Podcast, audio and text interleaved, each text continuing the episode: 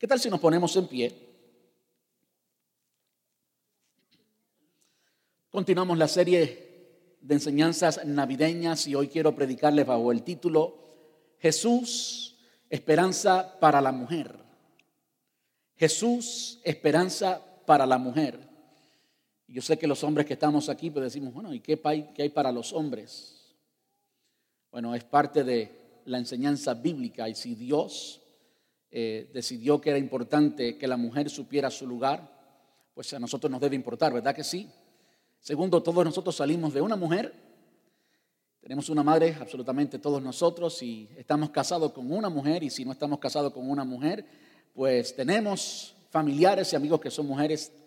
Tenemos que aprender lo que la palabra de Dios dice acerca de la mujer y sin duda en Cristo podemos encontrar esperanza para la mujer y hoy vamos a ver exactamente cómo nuestra sociedad, en medio del movimiento feminista, necesita desesperadamente una esperanza bíblica para la mujer.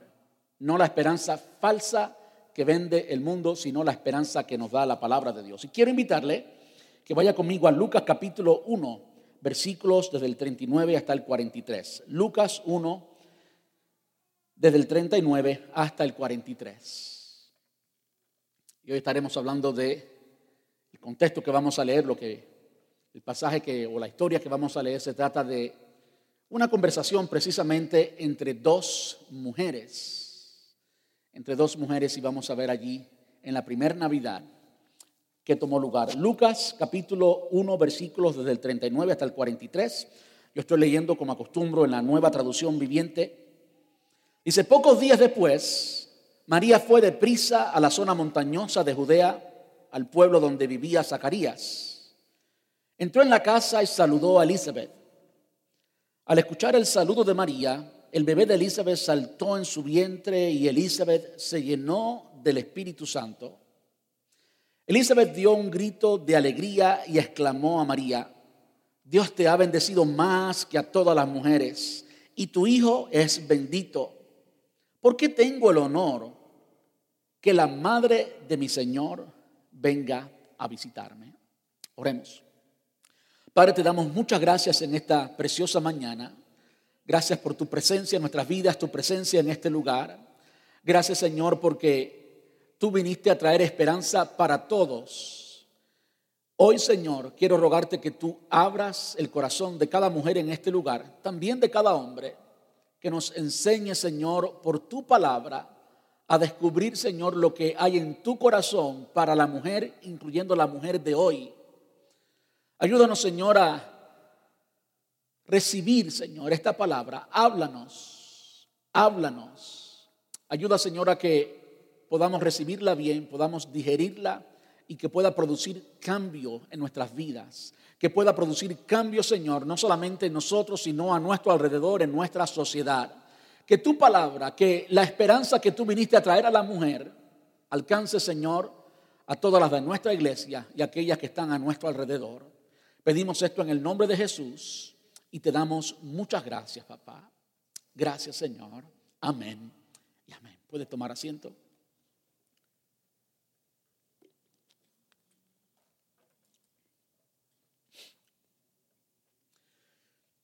Desde esta semana, algo que estamos haciendo nuevo en nuestra iglesia y quiero que ustedes sepan, especialmente ustedes que vienen, vienen físicamente, estamos eh, poniendo en vivo o transmitiendo en vivo el mensaje anterior, de modo que podamos ponerlo pregrabado y pueda salir con la calidad necesaria, podamos eh, editar y demás. De modo que si usted está en un servicio, bueno, pues las personas que estén mirando en vivo estarán viendo el servicio pasado.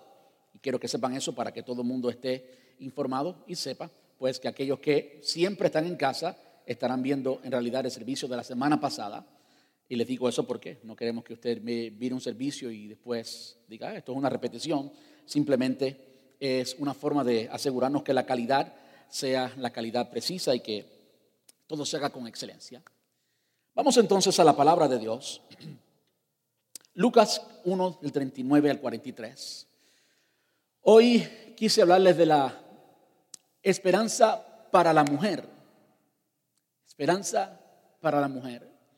Y quise hablarle de esto porque hoy en nuestra sociedad hay una gran necesidad de esto.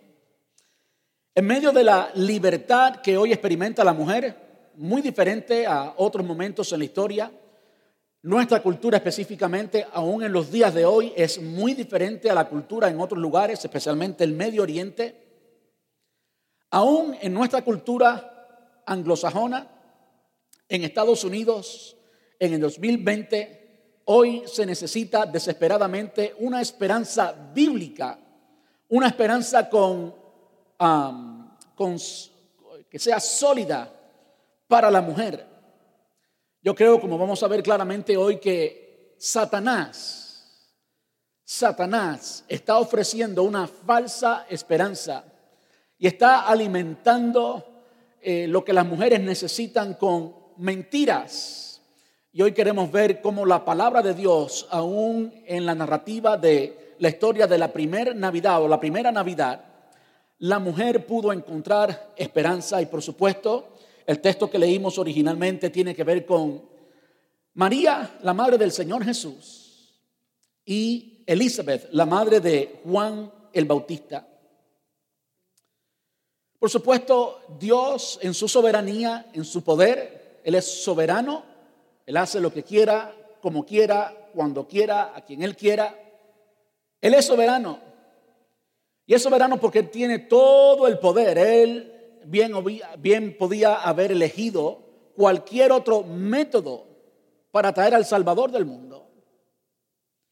Él pudo hacerlo, pero desde antes, como hemos visto ya muchas veces durante la serie navideña, más de 700 años antes, ya estaba profetizado que iban a ser de una virgen. De modo que a Dios le plació que Jesús viniera por una mujer, en este caso por supuesto María. Y vemos en esta narrativa el encuentro que hubo entre estas dos mujeres y el diálogo que hubo entre estas dos mujeres. Eh, quizás las mujeres más favorecidas de toda la historia, por supuesto María, la madre del Señor Jesús, quien tuvo el gran privilegio de tener en su vientre al niño Jesús por nueve meses, y también Elizabeth, pariente de María, que desde el momento en que oyó a María, como vimos y leímos en este pasaje de Lucas, desde el momento en que Elizabeth recibe a María y el niño Jesús hace presencia en el hogar de Elizabeth, Elizabeth fue llena del Espíritu Santo y el niño Juan el Bautista, aún desde el vientre de su madre, recibió la bendición del Señor, recibió la presencia del Espíritu Santo. Qué gran privilegio ¿Y qué otro escenario podría ser digno de hablar de el valor de la mujer o de la esperanza de la mujer? ¿Qué otro escenario mejor que este, donde María y Elizabeth están teniendo una conversación en la primera Navidad acerca de la razón de la Navidad, acerca de Jesús, y podemos ver que desde el vientre, que aún antes de nacer, ya en la forma física, aquel niño que estaba creciendo en el vientre de María estaba dando esperanza a aquellos que más lo necesitaban, en este caso a la mujer. A mí me preocupa grandemente a dónde va la mujer hoy, la influencia que tiene la mujer hoy. No soy machista en lo más mínimo, para que todos sepan en mi casa que el que más cocina, vamos a decirlo así para no meterme en problemas, el que más cocina y el que más friega soy yo. Y no tengo ningún problema, no tengo ni una pizca de vergüenza en decir eso. No soy para nada machista. Creo en la igualdad de valor de la mujer y del hombre. Pero creo al mismo tiempo que nuestra sociedad le ha vendido una esperanza vacía, una esperanza insípida, una imagen, un valor, una significancia insípida a la mujer. Yo quisiera que hoy las mujeres pudieran abrir su corazón y recibir de la palabra del Señor, lo que Dios dice en su palabra acerca de la mujer y cómo Jesús vino a traer esperanza a cada una de ustedes. Hay una verdad espiritual, una verdad espiritual que el mundo no entiende. El mundo, por supuesto, jamás la podrá entender, pero tú y yo como hijos de Dios, podemos y debemos entenderla. Tú y yo que conocemos al Señor, que amamos la palabra de Dios, que le servimos a Él, debemos operar no con los principios de este mundo, no con los valores de este mundo, sino con los valores de Dios, los valores que permanecen para siempre, porque el mundo cambia, pero la palabra de Dios permanece para siempre. Amén. Y yo quiero invitarle a que vaya conmigo a la primer o la primera profecía que encontramos en nuestra palabra acerca de la Navidad, acerca del nacimiento de Jesús y me estoy refiriendo a Génesis capítulo 3 y versículo 15. Génesis 3, 15. Evidentemente Dios estaba hablando con Satanás precisamente y estaba hablando con Satanás acerca de Eva, la primera mujer. ¿Qué escenario? Dios hablando con Satanás acerca de Eva, en el libro de Génesis podemos encontrar los principios, no solamente cronológicos, sino ciertos principios en términos de valores. Podemos saber que el hombre, escúcheme ahora los hombres, con todo lo que tenemos, todo el valor y toda la hombría, necesitamos una mujer, ¿sí o no? Y qué bueno que Dios nos dio una mujer. ¿Verdad que sí? ¿Cuánto le dan gracias a Dios por su esposa? Eso es, eso es. Dios había hecho todo precioso, mucho más hermoso de lo que lo vemos hoy. Y mire, si usted mira la creación y usted viaja un poquito, usted va a poder ver lo magnífico de la creación de Dios, la hermosura de la creación de Dios, lo creativo que es nuestro Dios. Pero nada de eso satisfacía al hombre. Nada de eso era suficiente. Dios tuvo que crear una hermosura de mujer para que el hombre entonces estuviera completo. Y no, no quiero llamar incompleto a los solteros o aquellos que Dios le ha dado el don del celibato y pues están solos. Está bien si Dios le ha dado ese don, pero los que no tienen ese don saben que necesitamos una mujer.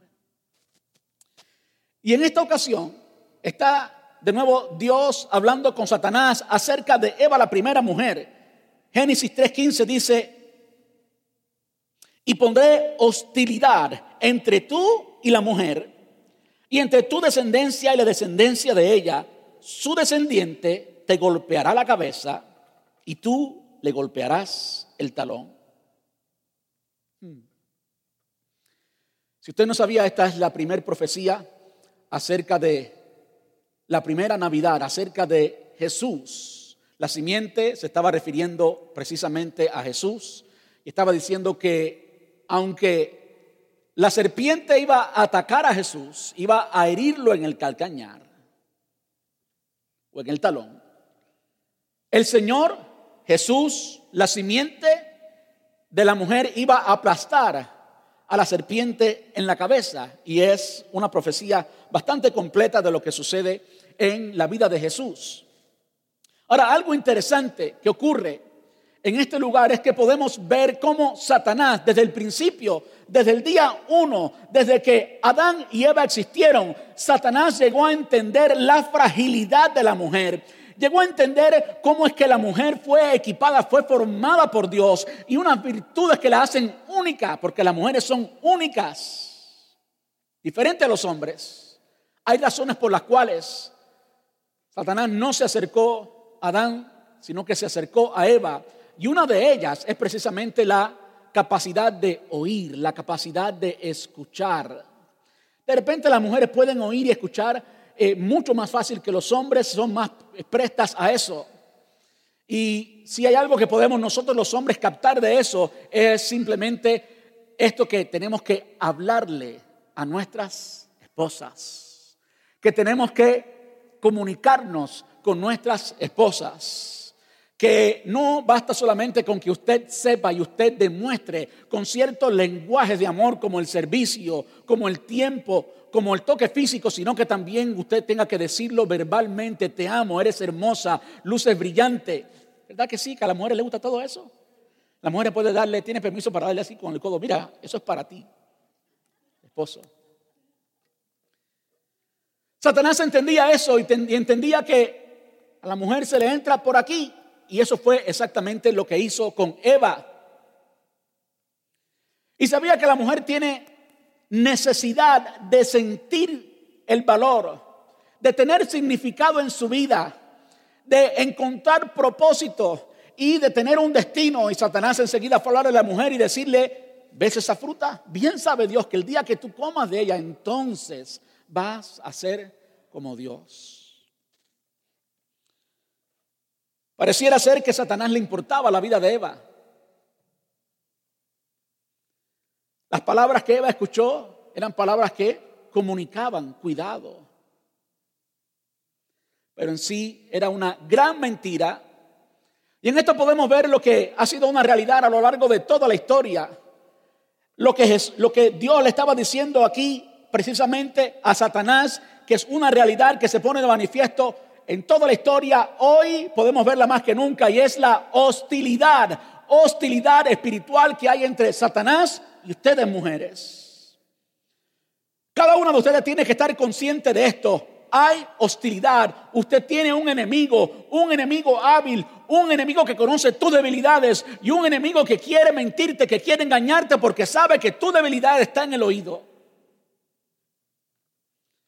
Si algo usted puede llevarse de esto es esa palabra, hostilidad.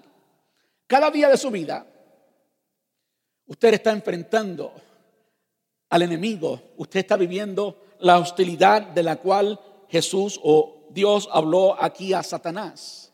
Interesante que Dios y Satanás estén hablando precisamente de esto, de una mujer.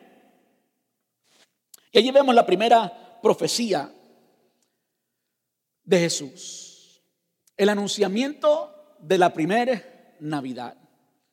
Qué interesante es que hoy, en el año 2020, todavía podamos ser testigos de esa hostilidad, aunque se disfrace diferente, aunque se manifieste en una manera diferente, todavía podemos verlo de una forma tan tangible, tan clara. Y yo quiero que hoy precisamente hagamos eso y lo hagamos porque es necesario. Y es necesario porque todavía hoy las mujeres, tal como Eva, están dándole oído al enemigo, están siguiendo los valores y principios del enemigo. Y al seguir esos valores y esos principios que el enemigo les habla, están siendo esclavizadas por el mismo enemigo mientras creen que están disfrutando, que están experimentando la libertad que necesitan tener.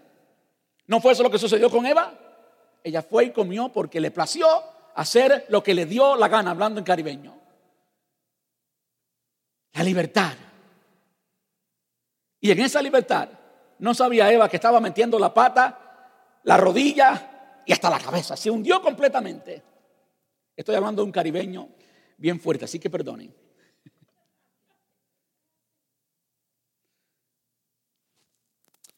Yo quiero ser lo más relevante hoy, hablar del presente, hablar de la realidad de hoy.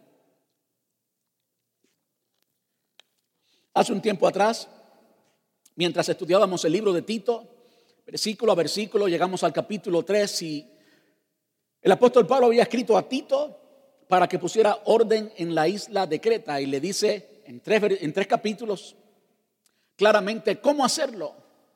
En el capítulo 3 de Tito se habla cómo es que debían vivir los hombres, las mujeres, las jovencitas, los jovencitos, cada uno de los sectores de la iglesia tenía una responsabilidad y una manera en la que tenían que vivir. Y recuerdo, estudiando Tito, miramos algunas frases que yo se las quiero recordar hoy. Entiendo que algunos de ustedes no estaban aquí. Si alguno estaba aquí y se recuerda, pues perdone que sea repetitivo. No estoy siendo repetitivo porque no tenga nada nuevo que enseñarles, sino estoy siendo repetitivo intencionalmente. Y quiero citar algunas frases de las líderes del movimiento feminista. Y usted va a encontrar en las frases de las líderes del movimiento feminista, algo que ya ha surgido por varios años, aproximadamente unos cuarenta y pico de años, en una forma ya organizada y bien estructurada, va a encontrar mentiras de Satanás que le venden una esperanza vacía, hueca, mentirosa a la mujer prometiéndole de nuevo esa libertad que toda mujer desea y que Dios quiere para la mujer y para el hombre. Si el Hijo os libertare, seréis verdaderamente libres, dice la Escritura.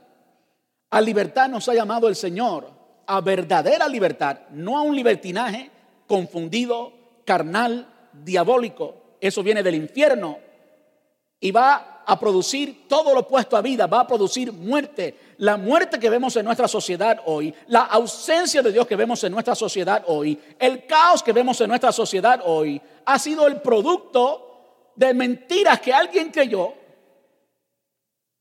que nosotros hoy tenemos que desenmascarar y ir a la palabra de Dios y entender cómo hay verdadera esperanza en la palabra de Dios para la mujer. Quiero citarle algunas citas la primera es de una señora llamada Gloria Steinem. Gloria Steinem es de la revista, la, revista Señorita, si lo traducimos, Mrs. Magazine. Ella dijo, para el año 2000, por supuesto fue escrito hace mucho años atrás, mucho tiempo atrás, para el año 2000, espero, criaremos a nuestros hijos para que crean en el potencial humano, no en Dios. Dijo ella,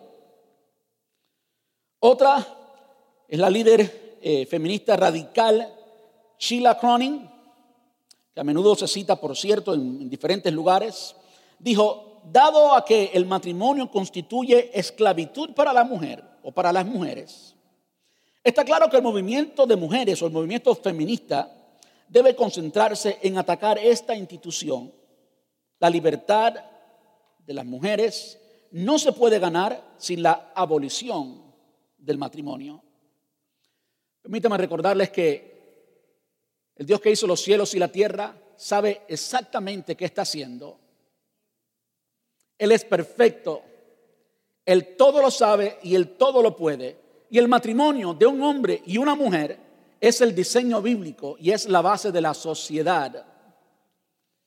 Y que por difícil que sea, por difícil que sea el matrimonio, sigue siendo, sigue siendo la base de la sociedad y la esperanza para la sociedad en términos civiles. El matrimonio entre un hombre y una mujer, la familia. Y si algo vemos hoy es la destrucción de la familia a nuestro alrededor.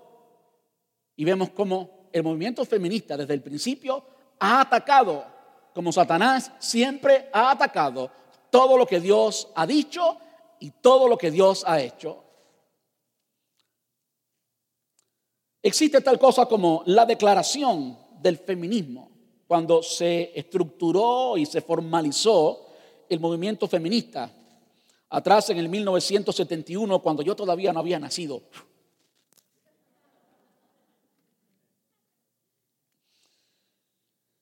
Cuando establecieron su agenda, la declaración del feminismo dice lo siguiente, el fin de la institución del matrimonio es necesario para la liberación de la mujer. Por lo tanto, es importante que nosotros, para nosotros, alentar a las mujeres a dejar a sus maridos y a no vivir individualmente con los hombres. Toda la historia debe reescribirse en términos de la opresión de la mujer. Debemos volver a las antiguas religiones feministas o femeninas como la brujería. El manifiesto de la declaración del feminismo lo declara así. Annie Laurie Gaylor, escribiendo en el 1988, dijo, olvidémonos del Jesús místico y busquemos aliento, consuelo e inspiración de mujeres reales. Dos mil años de gobierno patriarcal bajo la sombra de la cruz deberían ser suficientes para convertir a las mujeres en la salvación feminista del mundo. Quiero leer eso de nuevo. Olvidémonos de Jesús místico y busquemos aliento, consuelo e inspiración de mujeres reales. Dos mil años de gobierno patriarcal bajo la sombra de la cruz deberían ser suficientes para convertir a las mujeres en la salvación feminista del mundo.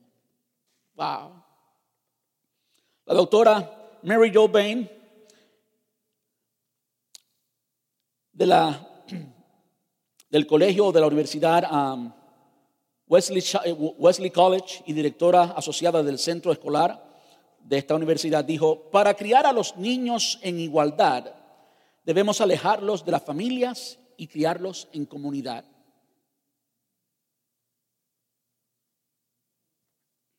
Yo no sé cuántos ven y entienden una forma muy tangible, muy clara de eso en nuestra sociedad, muy cerca. Casi, casi que usted no es dueño de sus hijos o padre de sus hijos, según ciertos elementos de la sociedad.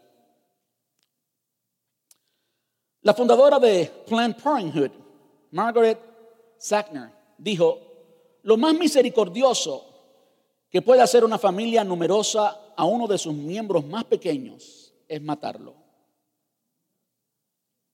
Así, literalmente, estos son frases, quotes, frases eh, de ellas.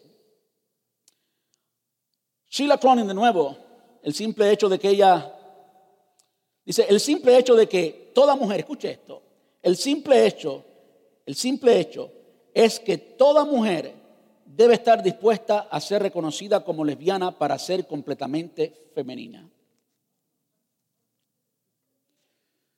de repente, nosotros miramos a la sociedad y vemos, por supuesto, lo que está frente a nuestros ojos, vemos lo que es visible, lo que se publica abiertamente. Y yo diría que vemos, refiriéndonos a la experiencia del Titanic, vemos, vemos la punta del iceberg, pero no vemos la inmensidad que no está al alcance de nuestro ojo físico, que no está al alcance de, de nuestro conocimiento, al menos superficialmente, pero que es una raíz grande y profunda y que no, no viene del cuidado o de la atención a la mujer, viene más bien del mismo enemigo, viene más bien del mismo infierno. Y veo en esto repetidas las palabras de Satanás a Eva cuando allí intervino al principio de la creación introdujo el pecado en el mundo. Exactamente lo mismo. Se repite la historia, se repite la historia. Mucho antes de que naciera Jesús, aún en el tiempo en que Jesús vivió físicamente, permítame cambiar eso, porque dije un disparate. No es mucho antes, antes que existiera Jesús, porque Jesús es eterno. No existe antes y después. ¿eh? Antes del nacimiento físico virginal de Jesús durante el tiempo de Jesús y aún después de la muerte y crucifixión de Jesús, existía una religión, una religión sin Dios, una religión que no adoraba a ningún Dios, una religión que gobernó por mucho tiempo y que hoy, en una forma diferente, en una metodología diferente, todavía está afectando y prometiendo esperanza a la mujer de hoy, y es el gnosticismo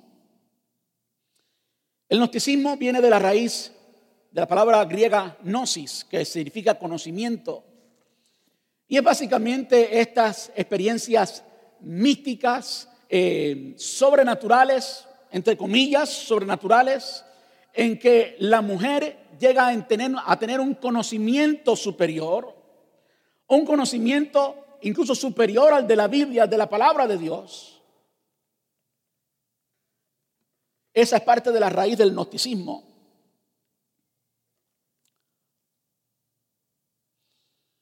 Un escritor llamado Peter Jones escribe y dice, el gnosticismo es un término amplio para describir la religión falsa y antidios desarrollada antes del nacimiento de Cristo, como el encuentro del misticismo de las religiones orientales y el racionalismo del occidente griego. Es una frase de este escritor llamado Peter Jones. ¿Qué está diciendo Peter Jones? Todas las religiones del Oriente traían este misticismo y ese misticismo se encontró con el racionalismo de los griegos y dio auge a lo que conocemos o lo que se conocía como el gnosticismo. Amigos, lo que está sucediendo hoy con el movimiento feminista es simplemente un renacer es el mismo gnosticismo vestido en una manera diferente, prometiéndole a la mujer que al hacer ciertas cosas va a obtener el éxito y se va a sentir lo más importante. Hay muchas formas en las que eso se manifiesta hoy.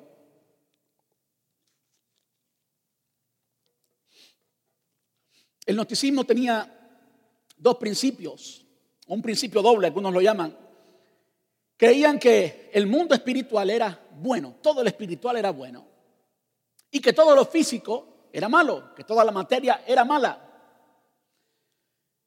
Y los gnosticistas tuvieron eh, la osadía de, de confesar y decir que en cierto momento, no voy a usar el adjetivo que usaron para referirse a nuestro Dios, que en cierto momento un Dios eh, no entendió, no tuvo la capacidad de entender los valores y las verdades del gnosticismo, de la libertad, de la libertad del mundo espiritual. Y entonces se le ocurrió la idea estúpida de hacer un mundo físico y hacer la creación.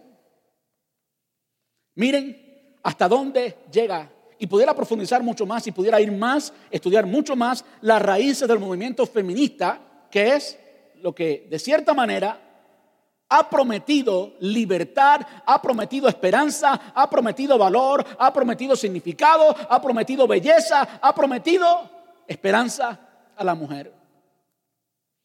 Yo quiero decirles hoy que Dios no tuvo nada que ofrecerle o nada eh, que reemplazara a la mujer. Adán no tuvo, no tuvo reemplazo. Ni las flores del campo, ni, ni las montañas, ni los mares, ni toda la belleza del universo no fue suficiente. Dios decidió hacer a Eva. Yo quiero decirle que no hay fuera de Dios, no hay fuera de Dios un plan y un propósito que ofrezca más valor, significado, sentido, propósito a la mujer que el plan de Dios. No hay otro. Todo lo otro es mentira. Todo lo otro es engaño. Todo lo otro es la carnada para que tú muerdas el anzuelo. Y díganme ustedes si eso no ha sucedido hoy en nuestra sociedad. Hoy es, es difícil hasta andar en la calle para los hombres. Yo quiero que las esposas de este lugar, las mujeres de este lugar entiendan que sus esposos, aunque son hombres de Dios y son hombres santos, son todavía hombres. Y mientras estemos en esta carne, pues hay tentación. Es difícil para los hombres hoy caminar en cualquier lado porque, pues, como se visten las mujeres hoy. ¿Sí? ¿Eso quién lo produjo? El movimiento feminista. Tú demuestres y tú notes la belleza que tú tienes etcétera, etcétera, etcétera, etcétera. No creo que sea necesario usar más ejemplos. Y eso es la sexualización, si se puede decir así, de la mujer para entonces encontrar belleza, encontrar significado, encontrar sentido.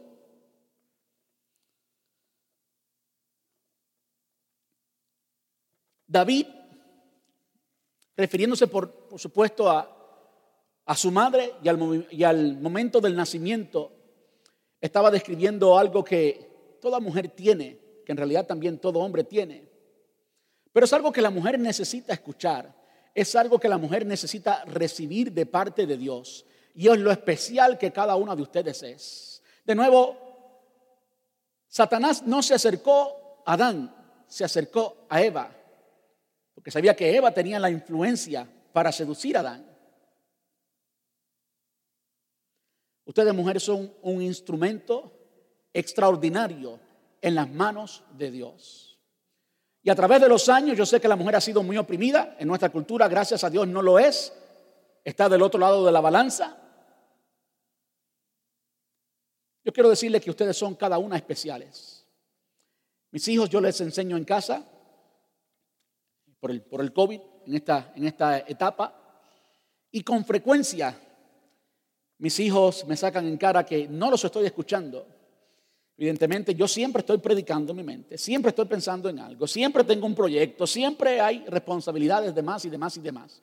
De modo que a veces mis hijos están, pues, en, su clase y yo soy el maestro y vienen donde mí a exponerme. Mi esposa está aquí hoy. Vienen a ponerme alguna inquietud, a traerme o a hacerme una pregunta, lo que sea, y pues yo estoy en La La estoy en otro lugar. Y mis hijos me dicen, papi, de nuevo, no estás escuchando. Y entonces yo despierto y les presto atención.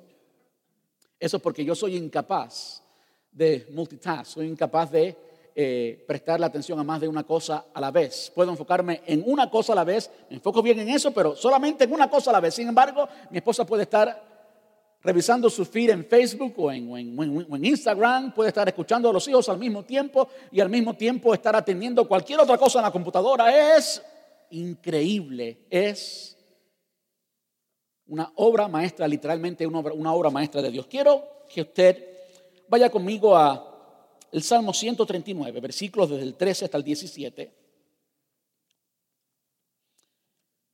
Y aunque esto lo dijo David, y por supuesto se estaba refiriendo a él, es también una realidad para cada una de las mujeres. Si usted, por favor, abra su corazón y reciba esto. Dice, tú creaste las delicadas partes internas de mi cuerpo y me entretejiste en el vientre de mi madre. Gracias por haberme, por hacerme tan maravillosamente complejo. Los, los hombres estamos diciendo, ahí está hablando de la mujer, que son complejas. Olvide entenderlas eso es imposible, va más allá de nuestra habilidad. ¿Eh? Tenemos que amarlas, tenemos que cuidarlas, pero olvide entenderlas. Gracias por hacerme tan maravillosamente complejo. Y claro, esto lo estaba diciendo David, él mismo, no de una mujer. Tu fino trabajo es maravilloso, lo sé muy bien. Tú me observas o me observaba, perdón, mientras iba cobrando forma en secreto, mientras entretejían mis partes en la oscuridad de la matriz. Me viste antes que naciera. Cada día de mi vida estaba registrado en tu libro. Cada momento fue diseñado antes de que un solo día pasara. Qué preciosos son tus pensamientos acerca de mí. Oh Dios, no se pueden enumerar. Yo creo que esa es una verdad que toda mujer debe aceptar y recibir. El hecho de que tú eres, tú eres la obra maestra de Dios. Que cada una de ustedes, que cada una de ustedes, no importa la edad, no importa la edad, no importa las arrugas, no importa el color del pelo, no importa el peso, cada una de ustedes es hermosa, que cada una de ustedes es preciosa. Y que el Señor, en todas las formas que podía usar para traer a Jesús a este mundo, la que usó fue la mujer. Fue elección divina, no es que no tenía otra opción. Él podía hacerlo de cualquier otra manera, pero a él le plació, por el puro afecto de su voluntad, hacerlo a través de la mujer. Elizabeth tuvo el privilegio de recibir a Jesús. Aún antes que naciera en el vientre, tuvo el privilegio de recibirlo. María tuvo el privilegio de llevarlo en su vientre, tuvo el privilegio de compartirlo y también tuvo el dolor de entregarlo y verlo morir en la cruz por, por cada uno de nosotros. De modo que no hay mayor privilegio que tú y yo podamos tener. No hay mayor privilegio para ti, mujer, que tú puedas tener que recibir a Jesús, que tener una relación real con Jesús. Yo quiero decirles algo. Allí, en esta historia que leímos al principio de Lucas capítulo 1, cuando Elizabeth recibe a María en su casa y ella es llena del Espíritu Santo y el niño brinca en el vientre por la presencia de Jesús. Precioso, ¿verdad? Extraordinario, único. Por supuesto, eso fue la experiencia de Elizabeth y María. Pero yo quiero decirle algo.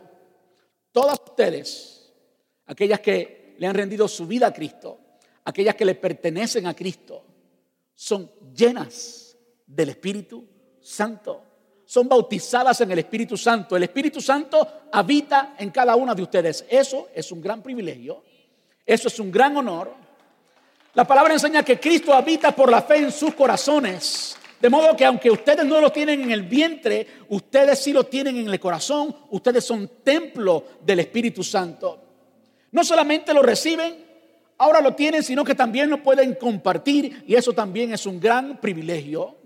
Mientras que el mundo anda buscando significado, mientras que el mundo, la mujer del mundo anda buscando eh, placeres y buscando el valor en muchas mentiras del enemigo, tú y yo tenemos intrínsecamente el valor que necesitamos tener. Tú sabes que antes de la fundación del mundo el Señor te había escogido, que Él te tejió en el vientre de tu madre y que tú eres una maravilla, que tú eres la obra maestra del Señor. Sí, cada una de ti, cada una de ustedes, con todas las experiencias de, de dolores que has pasado en la vida, con todos los sufrimientos que has tenido, tú eres la obra maestra del Señor. Tú eres preciosa.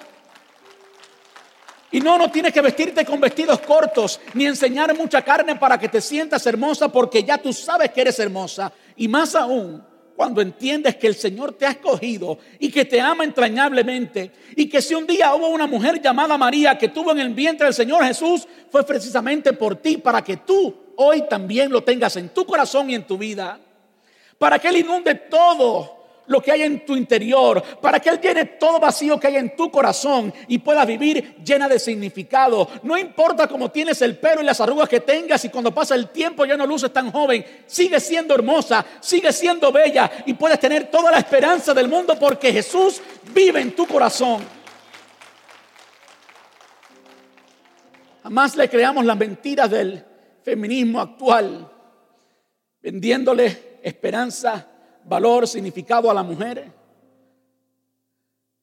a cambio de su misma vida, a cambio de su moral, a cambio de sus principios. Solamente los valores de Dios, los principios de Dios son eternos y solo ellos producen la esperanza que estamos buscando, la esperanza sin la que no podemos vivir. Así que cada una de ustedes puede tener al Señor Jesús puede recibirlo, puede experimentarlo. Ustedes que han tenido hijos saben lo que se siente. Yo evidentemente no lo sé, aunque a veces parece que lo...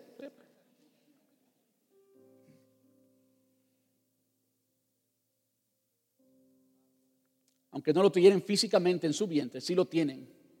Lo tienen completamente. Jesús vive en cada una de ustedes. ¿Estás dispuesta a compartir?